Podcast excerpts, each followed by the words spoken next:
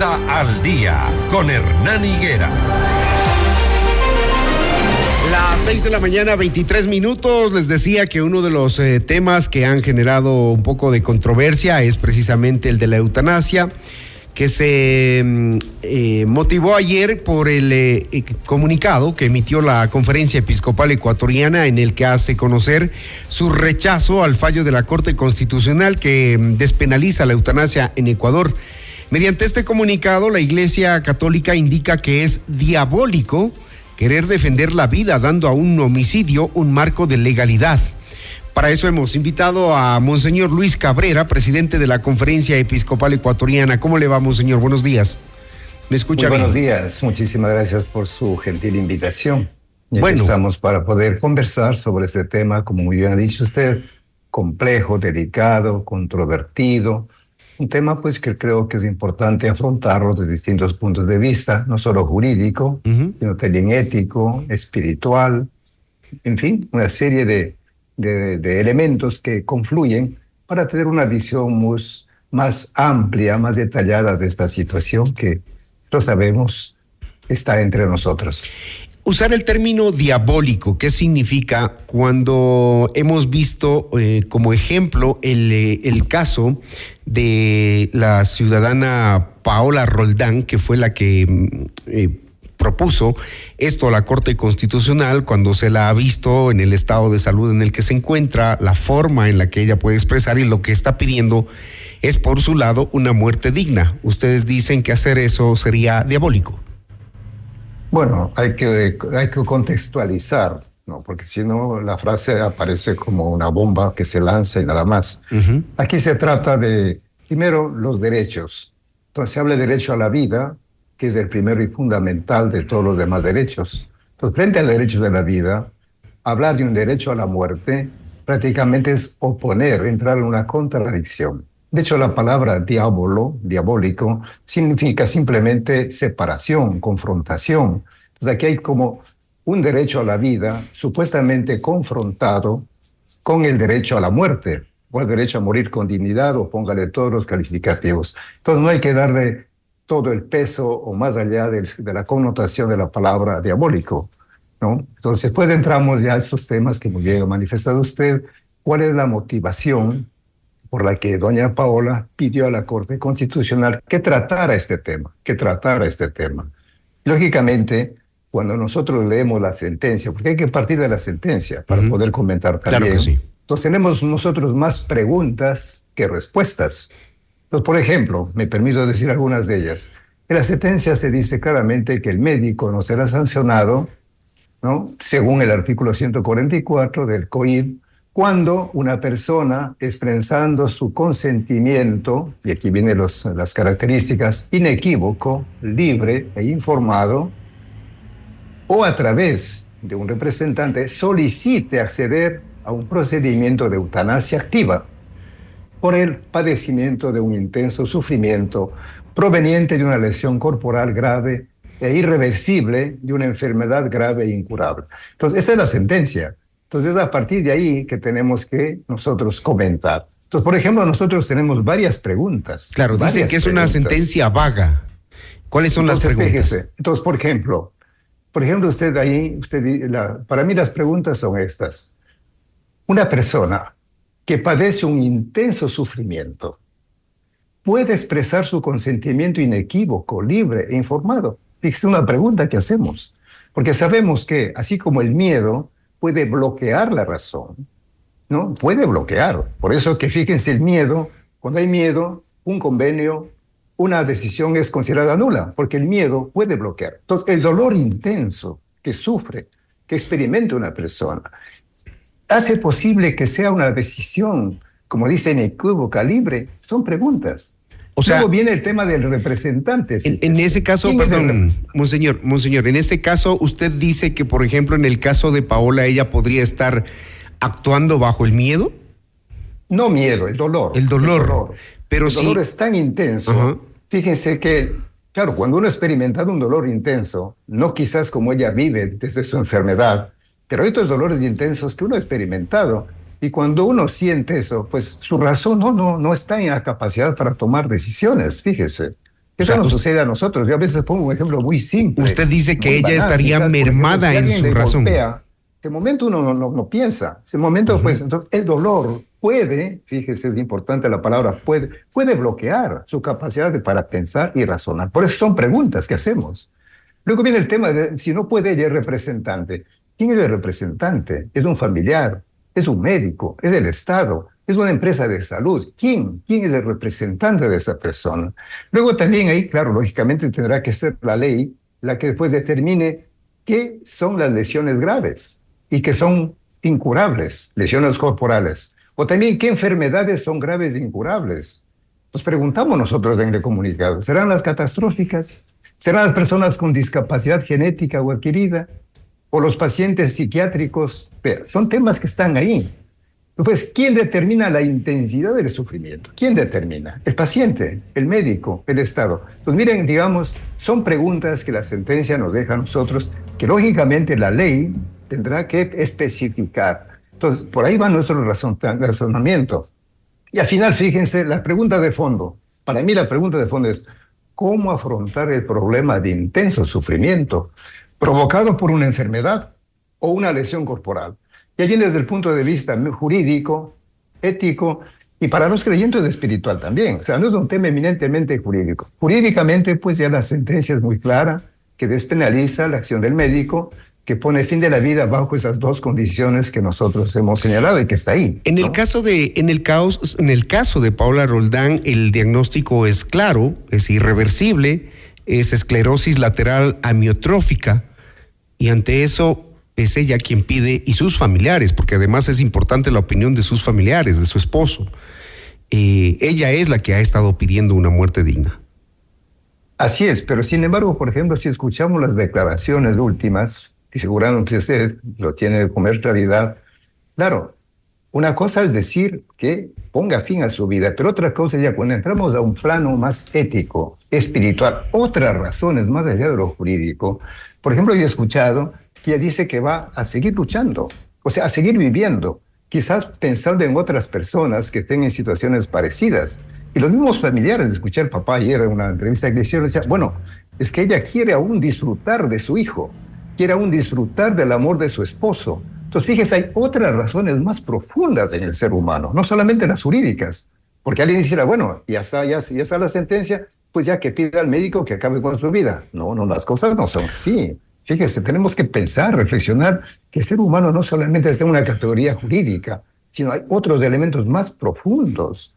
Y por eso vuelvo a la pregunta de fondo, digamos, si uno cuando está presionado, es que es una presión psicológica, física, por un dolor agudo, ¿hasta qué punto uno es capaz de pensar y tomar decisiones? Esa es la gran pregunta, fíjense, a nivel ético y a nivel espiritual también. Inclusive eso nos, nos ayuda también a juzgar a la persona, no a condenarla fácilmente. Por ejemplo, a doña Paola, yo no la conozco, pero trato de entender desde otras situaciones. He visto a mi abuela cómo, cómo sufría tanto, he visto a mi bisabuela.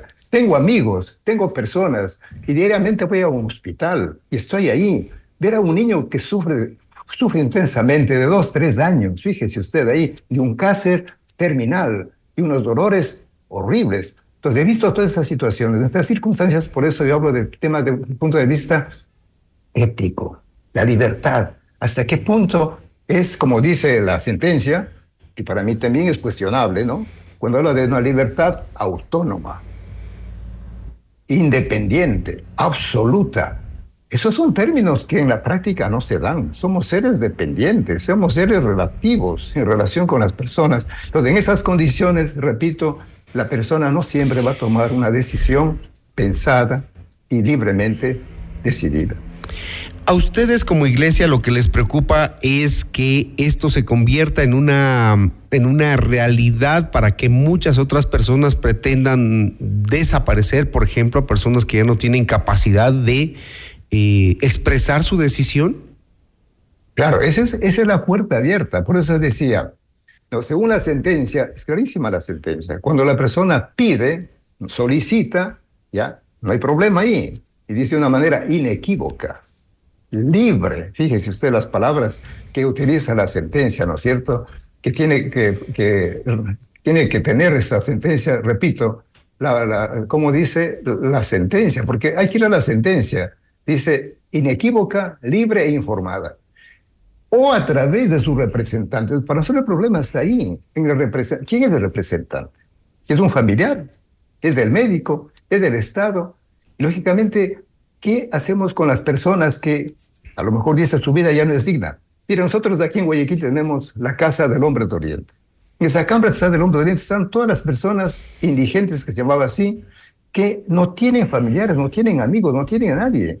lógicamente, nosotros, ¿qué ofrecemos? Medicina, alimentación, cuidado, cariño, todo eso los ofrecemos. Entonces, esas personas, al abrir esta puerta, ¿quién toma la decisión? Sus familiares. Entonces, miren ustedes, por eso es una puerta que nos lleva a otras preguntas. Y por eso si la ley no es clara, no es precisa para salvar a estas personas con discapacidades, tanto genéticas como adquiridas, mire el peligro en que estamos. Entonces, eso es nuestra preocupación. En el fondo es amar la vida, salvar la vida de todos los seres humanos, no solamente de los sanos, de los que pueden defenderse, sino de los enfermos y aquellos que ni física ni psicológicamente pueden hacer nada. Esa es la preocupación, ¿no? Entonces, ahí entra, si usted quiere, lo diabólico, por ver esa palabra que ha llamado la atención y cosas por el estilo, pero aquí no se trata de condena, de infierno, ni cosas por el estilo. Lo diabólico es simplemente a esa confrontación que entre la vida y la muerte. ¿Una muerte digna no existe entonces? Es que primero tiene que haber una vida digna. Pensemos en la vida digna. Es que pues, ¿qué se entiende por, por muerte digna?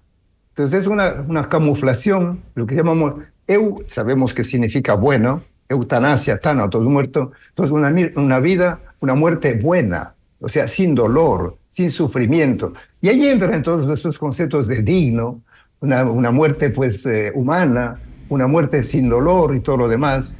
Pero sabemos, como ponemos MI, que la muerte no siempre está libre de dolor, no siempre, fíjese usted. Entonces, por ahí va nuestro razonamiento, nuestros cuestionamientos, nuestra apertura. Lógicamente, mire, si usted quiere ya, hablando desde el punto de vista espiritual, que es importantísimo, nosotros para que una persona peque, es eso, ¿no? Necesita de plena conciencia y de decisión. Entonces, si una persona no es capaz de pensar, capaz de decidir, pues simplemente no peca. Fíjese, usted es importantísimo también. Porque dice, ah, la iglesia está condenando. No, no, nosotros no condenamos, en absoluto. ¿Cómo vamos a condenar a una persona que no es libre, que no es capaz de pensar y decir, eso es parte de nuestra doctrina? Quizás conocer un poco más la doctrina católica también sí es importante, aunque no estén de acuerdo, pero la doctrina católica es esa. Tengo mensajes que dicen, ¿por qué trata de justamente de comprender a las personas y no juzgarlas, jamás, jamás juzgarlas, condenarlas, no, no. Por eso la necesidad de ir a la, fuente, a la raíz de todo este razonamiento que estamos haciendo. Tengo mensajes de nuestros oyentes que dicen, ¿por qué, por ejemplo, la Iglesia Católica mira las condiciones graves del sistema de salud, sobre todo para gente pobre, gente que tiene enfermedades crónicas, catastróficas, que ellas expresan su deseo de morir, de morir voluntariamente? ¿Por qué allí la Iglesia Católica no dice absolutamente nada? Bueno, pero habría que ver en qué condiciones me están hablando. Ya le digo, nosotros acá tenemos la Casa del Hombre de Oriente. En Quito se ha construido un hospital para esas personas que son descartadas por la sociedad, por la familia. Entonces la iglesia en Penipe es otro lugar que se está construyendo un hospital. O sea, no es que la iglesia está, ¿no? Lo que pasa es que nosotros estamos acompañando a esas personas. Hacemos un acompañamiento médico, un acompañamiento psicológico, un acompañamiento espiritual. Mire, si usted quiere, el caso emblemático de la Iglesia Católica es Madre Teresa de Calcuta, que fue a la India. Y claro, la gente iba, moría en las calles, moría, ¿no? ¿qué hacía ella? Claro, médicamente había que aliviarlos. Pero psicológicamente había que estar con ellas. Termino con esto, monseñor. Termino con entonces yo digo, son temas que hay que conversarlos también para no juzgar ni condenar. La Iglesia Católica, cuando se habla de Iglesia Católica, hay que especificar quién es la Iglesia Católica, dónde está la Iglesia Católica, qué hace la Iglesia Católica, porque si no caemos en unas generalizaciones que hacen daño a todas las personas. Monseñor Cabrera, entonces con la decisión de la Corte em, facultando la eutanasia eh, por el caso de de, Paola, ¿qué hacemos? En este punto, ¿qué hacemos? Bueno, nosotros proponemos ahí, digamos, tres cosas que proponemos. Entonces, yo creo que eso también es importante, ¿no? Decimos, resignarse, no. suprimir violentamente el dolor, recurriéndose al suicidio o la eutanasia, decimos, ¿no? Entonces, ¿qué hacer? Entonces, primero, promover una ley de cuidados paliativos para aliviar el dolor. Decimos ahí, hay de estadísticas, unos más o otros menos, que apenas un 30% de las personas tienen acceso a estos cuidados. Fíjese, el 70% está prácticamente a la intemperie, al abandono. Entonces, promover eso. Segundo, que hacemos acompañar médica, psicológica y espiritualmente a quienes sufren enfermedades degenerativas, crónicas, incurables. Hay que acompañarlas. No se trata de matarlas. Pero yo digo, es que esas personas no pueden tomar las decisiones. Y finalmente, aquí entramos a un campo ya espiritual, de trascendencia para las personas que creemos, otra cosa. ¿Cómo buscar un sentido de trascendencia al dolor? Inclusive doña Paola, fíjense, me llama la atención que ella al final dice, voy a seguir luchando por la vida. ¿Por qué? Porque quiero disfrutar de mi hijo, quiero disfrutar de mi esposo. En fin, entonces hay, hay una fuerza interior más fuerte, más fuerte. Entonces, por eso yo digo, la solución no es así tan rápida. Lógicamente, vuelvo al, al inicio, es un tema delicado, complejo, controvertido, que hay que sentarse a conversar con mucha serenidad, objetividad, desde el punto de vista jurídico, médico, ético, espiritual, sociológico, económico, tantos, tantas aristas donde hay que mirar. Muy bien. Así es que eso, pues yo, yo lo termino esto invitando a las personas a que no tomemos posiciones extremas, polarizadas, como decimos, y que no cerremos simplemente a nuestras posiciones de antemano, sino estar abiertos y, y entender, descubrir y juntos buscar pues un alivio a esas personas que tienen derecho primero a vivir con dignidad y lógicamente la muerte pues es parte de nuestra vida también. Monseñor Luis Cabrera, muchísimas gracias. Presidente de la Conferencia Episcopal Ecuatoriana, ahondando y profundizando, aclarando también el pronunciamiento emitido ayer a través de un comunicado en torno al fallo de la Corte Constitucional frente a la eutanasia. Gracias, eh, Monseñor Cabrera. Buen día. Muchísimas gracias a ustedes. Un abrazo. 6:40 minutos. Seguimos con más en Notimundo al Día.